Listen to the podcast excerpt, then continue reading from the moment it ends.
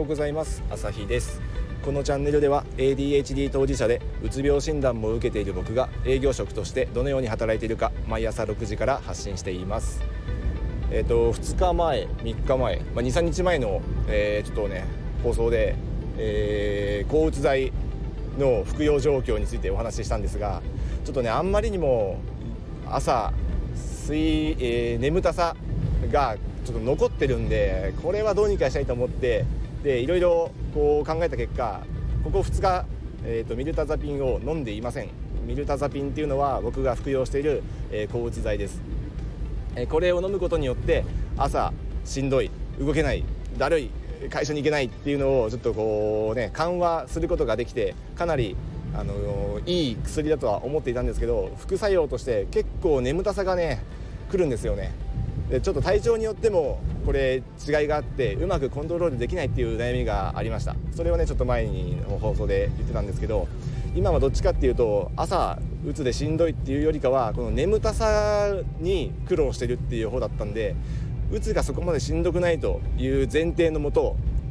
うつがちょっと良くなってきてるっていう前提であの一時的にちょっとこのミルタザピンの服用を意図的に止めてみました。独断で 本当はあの病院でねあの相談するべきなんでしょうけどなんとなく調子が良さそうだというところであの止めてみました。でその結果どうなったかどうなったかっていうと、えー、そんなにね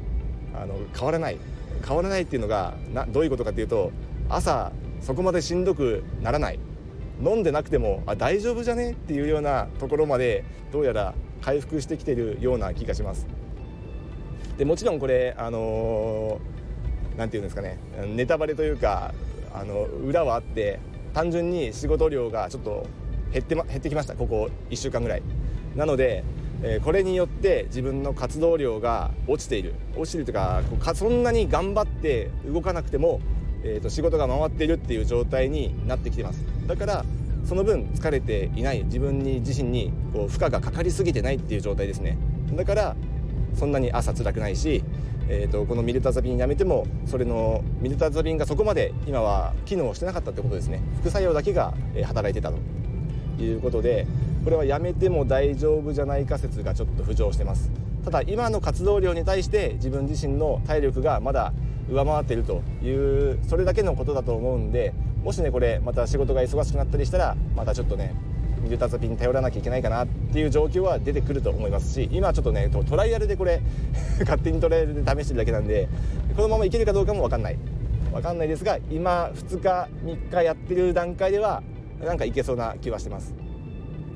っていうかそもそも普通の人は自分の体力が切れるまで活動しないですよね。動かないですよね。疲れてきたら休むし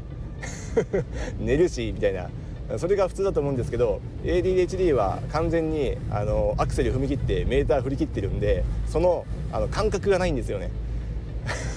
クライマーズハイランナーズハイみたいな感じでもう一種の興奮状態になってる時もう疲れを感じてないんである時その集中力が途切れたら、えーと、もう体力が切れてね動けなくなってるという時代に直面します。ここで 一人暮らしで、えー、何も背負ってない人はそのままくたばってても多分いいと思うんですよ。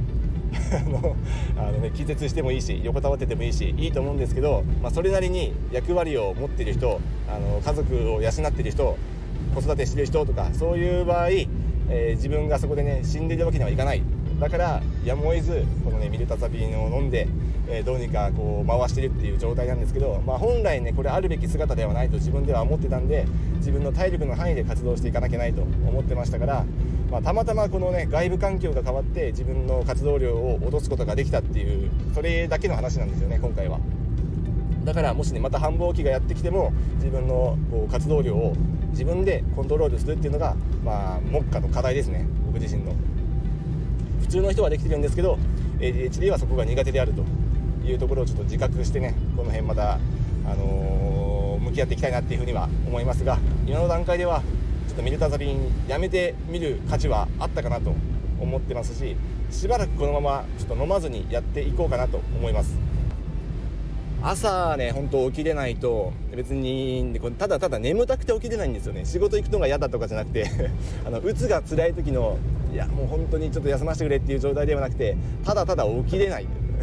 眠たくて眠たくてしょうがないっていうそれだけの話なんでここをクリアできるっていうのは結構でかいんですよね。朝ねこ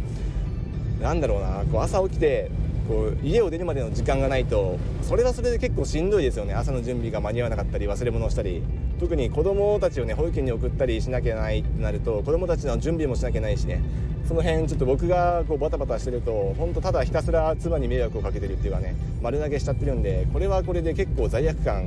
毎日あるわけですよ。これをねどうにかしたいなと思ったらやっぱりね自分自身朝の時間をもっと確保しなきゃいけない。確保するためには朝の眠たさをどうにかしなきゃいけない。どうにかするためにはミルタザピンをやめるのが一番いい。ミルタザピンをやめるためには、えー、自分の活動量を抑える。体力の範囲の中で活動するっていうねここに行き着くわけなんでこれをねちょっとどうにかしたいっていうところで今はなんとなくうまくいってるんでこのままミルタザピンを飲まずにしばらくやっていこうと思います。仮に忙しくなっても自分の範囲の中でコントロールしてやっていきたいと思ってますがそこはねタスク管理もっとここがねスキルアップできるかどうかにかかっていると思うんで自己研鑽をね日々試行錯誤していきたいいきたいなと思います。っていうことでうつ症状とそれに対する抗うつ剤の服用状況について最新情報をお伝えしました。僕の最新情報をね誰が知りたいんだって話だと思いますけど。この抗うつ剤というかねこの辺はなかなかあなでネットで出てこないですよね。あの 医者のお医者さんの専門家のねこうウェブページとか医療機関の情報っていうのは SEO 的にね今かなり上がりやすくなってるんでこの辺は信頼性もあると思うんで検索したらすぐ出てくるんですけど患者さんの実際に飲んでる人の話っていうのはそうそうこう探せないですよね。